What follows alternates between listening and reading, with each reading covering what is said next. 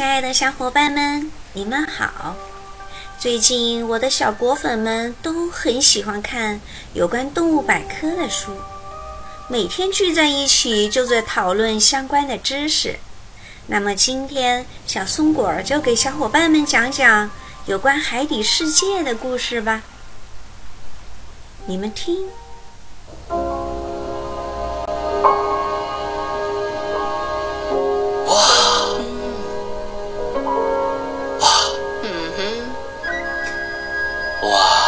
的，玛丽，我看到了，真的很美。记得吗，珊珊？当初你说你想看看大海，没想到我们会搬到海边来住，想过吗？啊？啊，是的，这里可是鱼的自由天地呀！你说你老公我说话算不算数啊？算数，行了吧？我可是费了不少周折。我知道有很多小丑鱼都想搬到这里来住。当然，亲爱的，谁不想住在这儿啊？嗯哼，你可真行，周围环境也非常美丽。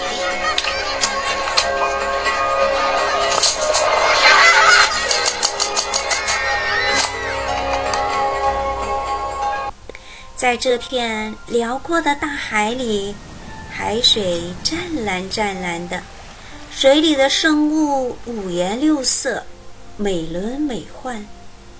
在这片美丽的海底世界里，新搬来一户小丑鱼夫妇，安顿好新家后，他们正在窗前欣赏美丽的风景呢。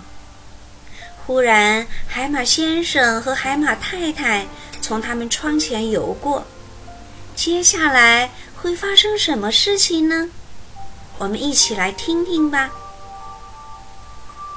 海马先生，海马先生和海马太太轻轻游过大海。海马太太忽然开始东摇西摆，是时候生小宝宝了，他说。我能帮忙吗？海马先生问。哦，是的，谢谢你。海马太太说，他就把蛋下在海马先生的背心口袋里面。我会好好照顾我们的宝宝的，海马先生说，我保证。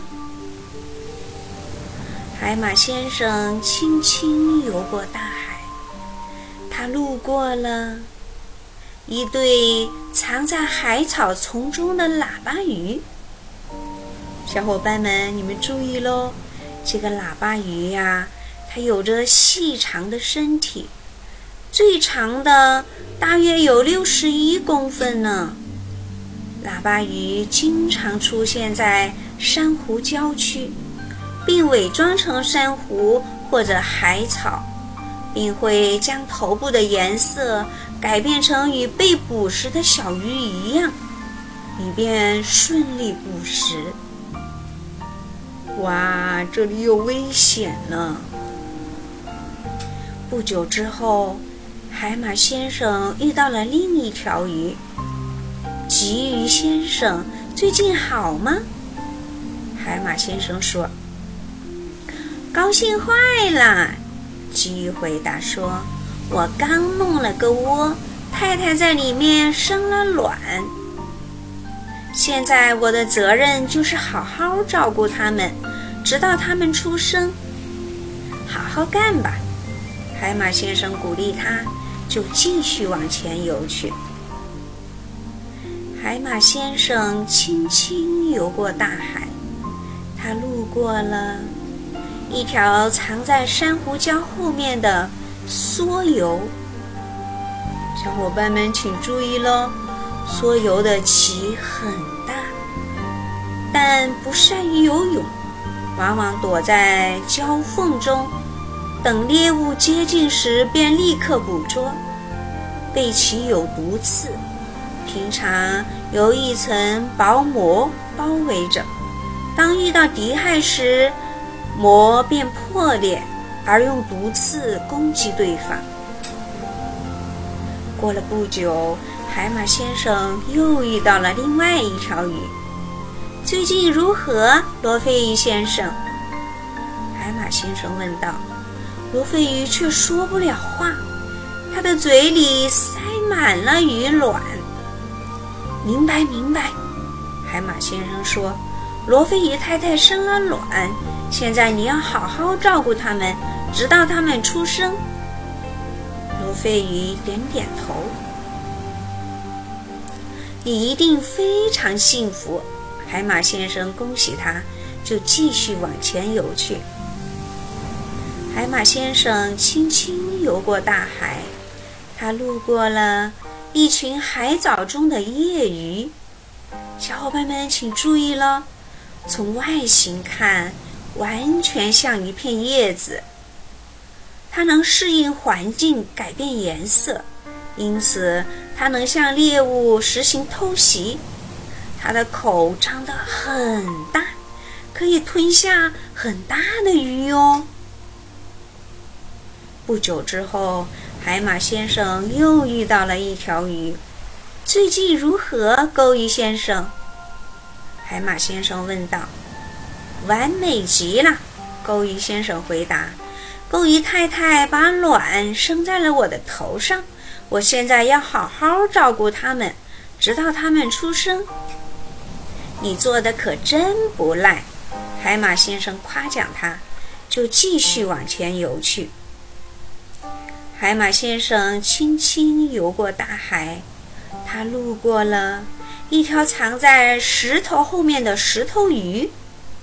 小伙伴们请注意了，行走在印度洋及太平洋礁石附近时，你要留神脚下。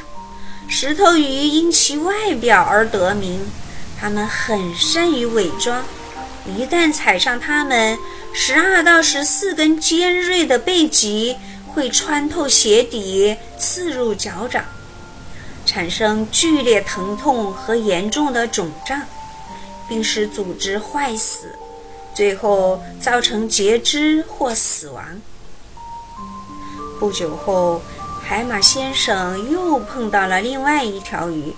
“你好吗，大头鱼先生？”海马先生问道。“爽得很。”大头鱼说。我太太生的卵都已经孵好了，现在我要照顾这些小鱼宝宝啦。干得真棒！海马先生祝福他，就继续往前游去。海马宝宝出生的日子到了，海马先生开始东摇西摆，终于，海马宝宝们纷纷从育儿袋里跌出来，游走了。有一只海马宝宝却想游回去。哦哦，这可不行！